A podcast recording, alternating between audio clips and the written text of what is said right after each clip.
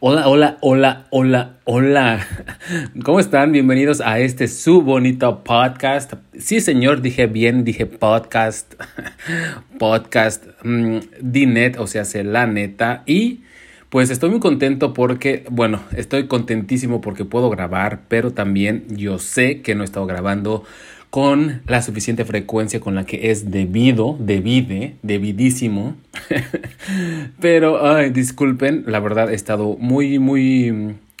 No me he dado tiempo para hacer el podcast y la verdad tampoco he tenido un tema muy importante del cual he querido hablar. Ya terminé por fin el libro de Bill Gates que se llama Cómo evitar una catástrofe mundial por el tema del calentamiento global. La verdad, el libro está bastante bueno y sí quiero contarles un poco de las cosas que es o que sugiere o de las cosas que habla. Ah, es importante, ¿por qué? Porque este señor tiene la cantidad enorme de dinero, o sea, infinidad de dinero y ha tenido la oportunidad pues de ir y visitar y saber cómo funcionan las pinche mil cosas y por eso es importante, ¿no? Porque y evidentemente, y una de las conclusiones a las que lleva llega el libro es que se necesita muchísima, muchísima, pero muchísimas, gracias por escucharme, muchísima inversión en todo lo que es las nuevas fuentes de energía, las energías renovables y las energías que se denominan energías verdes. Y pues es importante porque él está en contacto con todas esas fuentes de información primordiales y también tiene... ah, lo, que escuchan es el Messenger de mi trabajo, ¿eh? no crean que es otro tipo de aplicaciones del diablo. lo voy a quitar porque me está distrayendo demasiado. No es una aplicación del diablo, lo juro, pero como estamos, de hecho, precisamente como he estado muy ocupado en esta semana con el trabajo y con la escuela, bueno, en las semanas anteriores no había podido grabar, pero volviendo al tema de Bill Gates y su libro es una de las conclusiones a las que llega. Necesitamos al final de cuentas hacer mucha, al final de cuentas o al final de cuenta.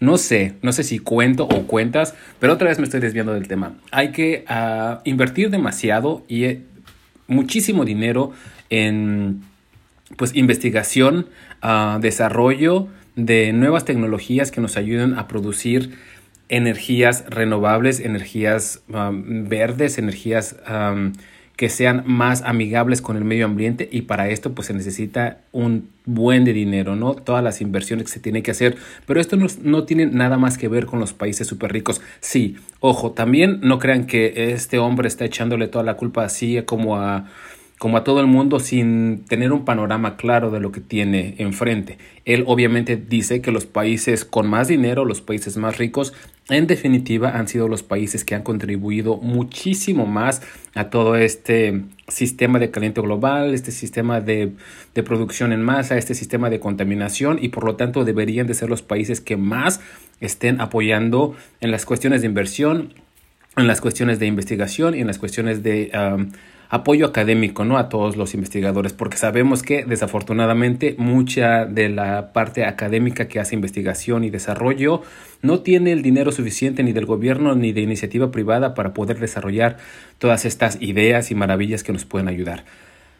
Sí hay otra, digamos que otra opción por parte de nosotros como consumidores finales y buscar o tratar de buscar las energías renovables que aunque sean un poquito más caras, pues que nos ayuden un poco más, ¿no? El ejemplo más claro, a lo mejor más accesible, es tratar de cambiar en tu casa, en tu, en tu pequeño negocio en donde vives, en donde puedas, pues obviamente tratar de hacer un ahorro de energía, no solamente consumiendo menos, sino haciendo una pequeña inversión, pues en algunos focos que ahorran electricidad o en algún otro tipo de enser, enseres, enseres electrodomésticos que puedan ayudar. Estos son aún todavía más caros porque obviamente no existe una demanda suficiente para que pues las eh, compañías que producen, por ejemplo, estos uh, unidades de aire acondicionado. Hay unas unidades que usan menos electricidad y que contaminan menos.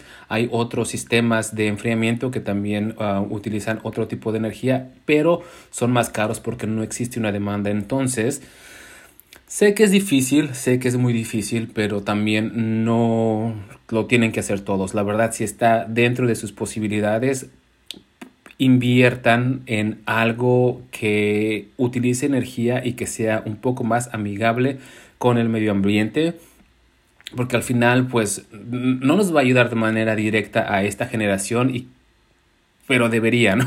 Y le va a ayudar más a la generación que sigue. El libro sí tiene uh, una, un panorama bastante negro, pero yo creo que ese panorama lo estamos viendo todos, lo estamos viviendo todos. Hace unos 5 o 10 años podíamos nosotros constatar, bueno, hace 5 años ya no, ¿no? Hace 5 años ya estaba haciendo el pinche mil calor que está haciendo en estos momentos y seguramente va a seguir y seguirá porque pues estamos no teniendo grandes avances. Pero si pensamos a lo mejor hace 10 años o hace 15 años, en definitiva el medio ambiente y en general las temperaturas, como veíamos nosotros uh, los paisajes, el panorama, era diferente. Podíamos sí más o menos distinguir que teníamos unas estaciones del año y saber cuándo, cuándo iba a ser frío, cuándo iba a ser calor, cuándo podíamos sacar una chamarra. Ahora realmente sales con una chamarra con esperanza de que no la tengas que usar, pero es la lluvia en la tarde chingos calor en la mañana y muchísimo frío en la noche o totalmente al revés, ¿no? Nunca ya nadie sabe lo que está pasando. Pero esa es una de las primeras conclusiones que son, bueno, de las conclusiones que les puedo compartir de ese libro, ¿no? El libro, como les digo, está muy padre y el señor ha viajado muchísimo y ha conocido cómo se ha usado esta energía o esta generación de energía en varias partes del planeta y pues sabe. La otra parte importante que su pongo o espero que muchos de ustedes sepan es la alimentación. Producir lo que producimos o lo que el mundo produce para consumir, pues también genera mucha contaminación. En especial el, el manejo o la crianza de animales para, para consumo humano, carnes rojas, este, carnes blancas, todo eso tiene una, hace una contaminación pues inmensa. Y obviamente los países que producen mucho más, los países que están en la latitud norte del planeta, producen más, tienen más granjas y producen más contaminación. La desventaja es que países más pequeños, bueno, no países más pequeños, pero países que tienen menos recursos, tienen menos recursos porque obviamente los países que tienen los mayores recursos, pues los chingaron, ¿no? O sea, por ejemplo, África y América Latina, pues tienen bastante terreno para cultivar, para poder tener una producción suficiente, sustentable. Desafortunadamente no tienen el dinero para poder invertir. Y de aquí vienen como, como dos cosas importantes a la vez, ¿no? Una es que obviamente es importante ayudar a la gente de esos países que están en economías de desarrollo, para, porque ya no se les llama países del tercer mundo, en esos países de economía de desarrollo para que ellos puedan alcanzar un nivel de producción sustentable, al menos de manera local. Eso quiere decir que la contaminación que ellos estén generando por, por crecer sus cultivos o por ah, producir ah, carnes para, para el consumo local pueda pueda ah, tener un efecto no tan ah, marcado en la, en la, situación del, en la situación del calentamiento global. Pero pues, ¿qué pasa? No tienen las, la tecnología suficiente, no tienen la inversión necesaria y pues los países que están produciendo a gran cantidad están produciendo esa gran cantidad, entonces pueden, pueden producir a un costo menor y por lo tanto ese mercado es para estos países, ¿no? Ah, lo vemos muy claramente cuando la mayoría de, las, de los productos orgánicos pues resultan más caros, ¿no? ¿Por qué? Porque obviamente son productores un poco menores que tienen que obviamente al menos pagar lo que están produciendo, tienen que recuperar el costo de lo que están produciendo y no es sencillo porque pues sus costos ah, son mayores porque sus gastos fijos no pueden, ya me estoy poniendo en muchos temas de, de, contabilidad, ¿no? Pero obviamente tienen muchos más gastos con los cuales están empezando y tienen más gastos que no pueden dispersarse entre toda la producción que ellos tienen porque no tienen una producción tan grande como estas, uh, pues sí, estos productores del norte del, del, del, mundo que tienen mayores recursos y que obviamente tienen mayor poder de oferta y demanda con los compradores o los o, las ay perdón con los proveedores, con los distribuidores. O sea, sí, en esta parte sí es un poco más complicado que podamos hacer algo. Disculpen también, pero tengo una pequeña tos que no me he dejado desde hace cuatro días. En fin, ah, en esta parte Ah, la sugerencia es que obviamente quienes puedan, quienes quieran, quienes esté en sus manos o lo deseen, disminuyan el consumo de carne para que puedan existir otros mercados, que consumamos de manera local cuando es posible.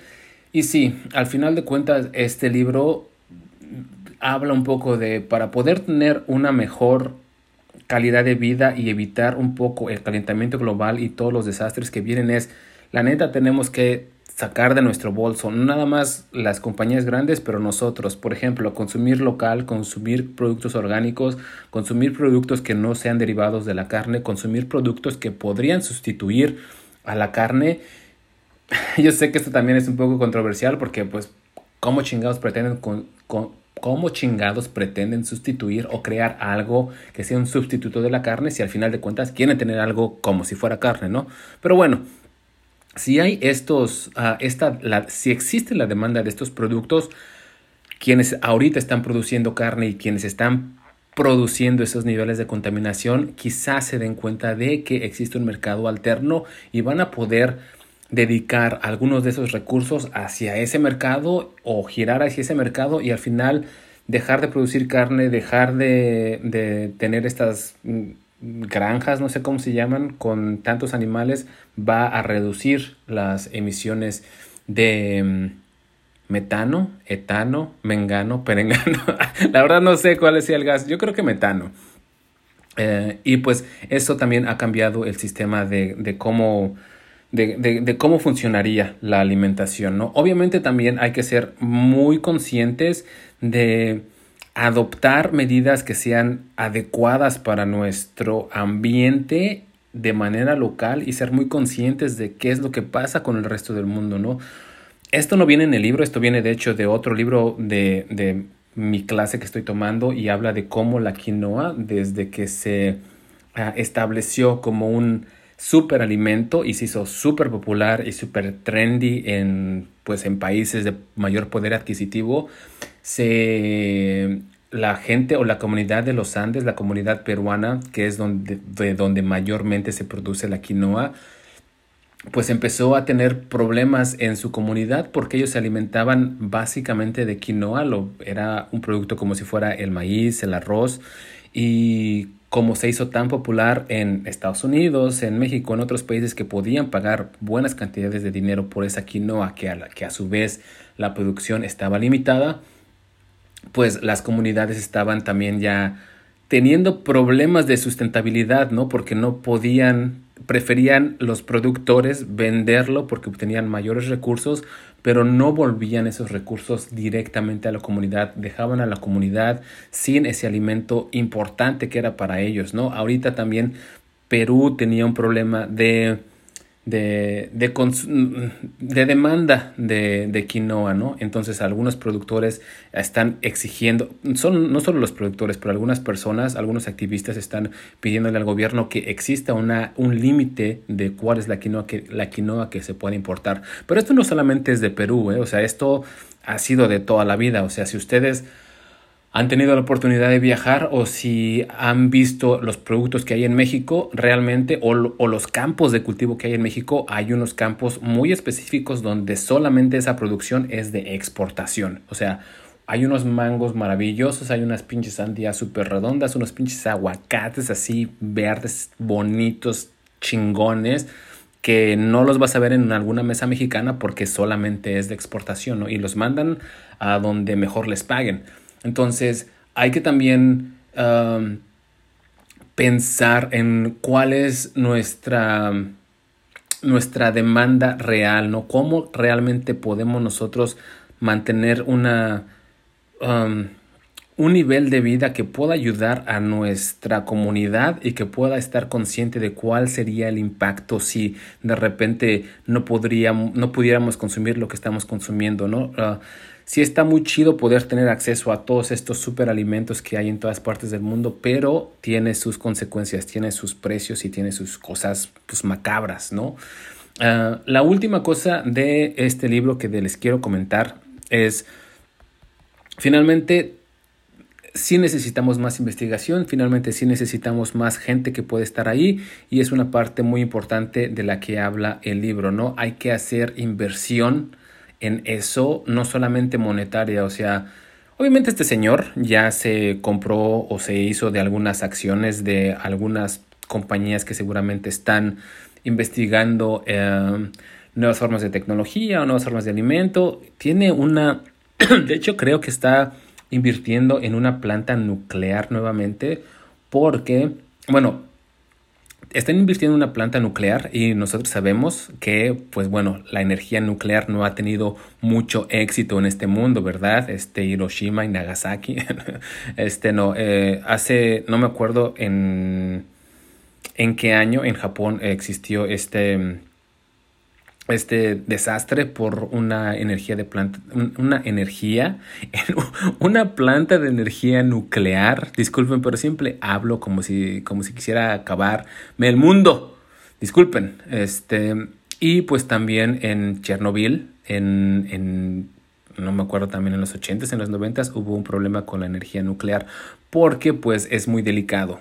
Ahora ya hay mejores maneras de poder manejar la energía nuclear y él tiene una inversión en una compañía de energía nuclear y además está invirtiendo en otras cosas. O sea, la, la, verdad, pues el señor ya, como les digo, ya que pudo haber viajado por el mundo e investigar y ver en dónde, pues sabe dónde tener sus inversiones, ¿no? O sea, que si también quieren invertir en eso, adelante, si tienen el dinero, está súper chido. Si no tienen el dinero, la otra opción es, pues, Díganle a sus hijos, a sus vecinos, a sus comadres, a sus compadres que le les presten un ahijado y pónganle a estudiar una pinche ingeniería, una cosa bonita, una cosa de investigación para que nos pueda ayudar a producir una energía sustentable, una energía verde, una energía que pueda ser. La neta necesitamos mucho más investigación en todos los ámbitos de, de nuestros países pero sobre todo en este aspecto, porque realmente sin innovación, sin inversión y sin un, sin un cambio drástico de nuestros sistemas de consumo, nos va a venir cargando la chingada en menos de 40 años. Hay muchas, ah, muchos papeles de investigación que, que vislumbran el mundo sin pescado, uh, sin sin pescado para poder consumir en 40 años. Obviamente sin algunos otros animales en que, bueno, muchos animales ya están extintos, muchos seguirán en peligro de extinción y va a seguir cambiando el, el, la superficie terrestre, ¿no? Van a seguir existiendo. ay, disculpen, pero quiero grabar en menos de 20 minutos y este es el problema de siempre. Van a seguir existiendo el deshielo, va a seguir existiendo el, existiendo el cambio de temperaturas. Entonces, si no hacemos eso como de manera inmediata y ya, la verdad, yo también no nos veo con mucho futuro. Este, aunque mi amiga Misada Mohamed, la Moni Vidente y los demás digan que nos va a ir muy bien, la verdad no. Y la verdad, no nos hagamos güeyes, todos estamos sufriendo ya las consecuencias de este cambio climático en donde lo en cualquier parte de su vida, ¿no? Salgan un pinche día de marzo a la calle y esperen que haya sol y de repente es el pinche frío que hace, no sé, este cuando haga más frío. es que la verdad, ya ni sé tampoco yo, ya ni sé. Hoy hacía un calor terrible acá donde vivo y para estas fechas, digo, es verano, pero el verano aquí realmente es lo que le llaman el verano indio, que es en septiembre, a agosto y septiembre, pero ahorita está haciendo un calor insoportable. Entonces ya ni sé también y, y estoy y este y, estoy tratando también de ver um, cómo están afectando los incendios acá, que realmente también están muy, muy fuertes. Uh, la última cosa que sí quiero comentarles es, ¿qué chingados estamos haciendo todos? ¿Qué chingados, estás, eh, ¿Qué chingados estoy haciendo yo? Pues bueno, yo me comprometí, esto tal vez no sea tan importante, pero otra cosa que está contaminando muchísimo al ambiente es esta pinche idea de la, moda pasajera y me he comprometido a la neta a reducir mi pinche consumo de ropa y esas cosas porque la neta sí, contamina un chingo. Para mí no se me hace muy útil, no sirve de nada. Ahora que estoy trabajando desde casa, uso no los mismos calzones todos los días porque se los juro que sí me baño, pero sí me pongo quizá los mismos jeans o los mismos, la verdad ni uso jeans, ando en shorts toda la vida, en sandalias toda la vida y con las mismas cuatro playeras. Y he decidido conscientemente que no quiero gastar más en, más que no gastar más en ropa, no quiero producir más contaminación a través de la ropa que pueda comprar, porque la neta, esa parte de la moda o del, del uso no me va, no sé, ah, después de la pandemia o durante la pandemia, porque esta cosa aún no se acaba, hemos aprendido muchas cosas y yo creo que para mí una parte de, de la imagen a través de lo que compras y de lo que te pones, ya no es mucho para mí. Por supuesto que voy a seguir comprando tenis porque es para eso, porque estoy corriendo y no puedo correr descalzo. Este, por si alguien me va a decir, ah, pero ¿qué tal los tenis que te compraste? ¿Qué tal los tenis que te compraste? Hasta te compraste dos, mijo. Pues sí, me compré tenis, ¿no? Pero pues es lo único que estoy comprando porque necesito también estar saludable. Saludable, como espero que estén todos ustedes. Les mando un beso, un abrazo y Espero que me hayan entendido. Yo iba a hablar de otra cosa, pero el libro la verdad está muy chido. pueden leer, pueden buscarse un resumen. Seguramente hay un resumen. Mm, no necesitan leer todo el libro. Este, y ya. Ah, les mando un beso, un abrazo y cuídense mucho. Bye bye.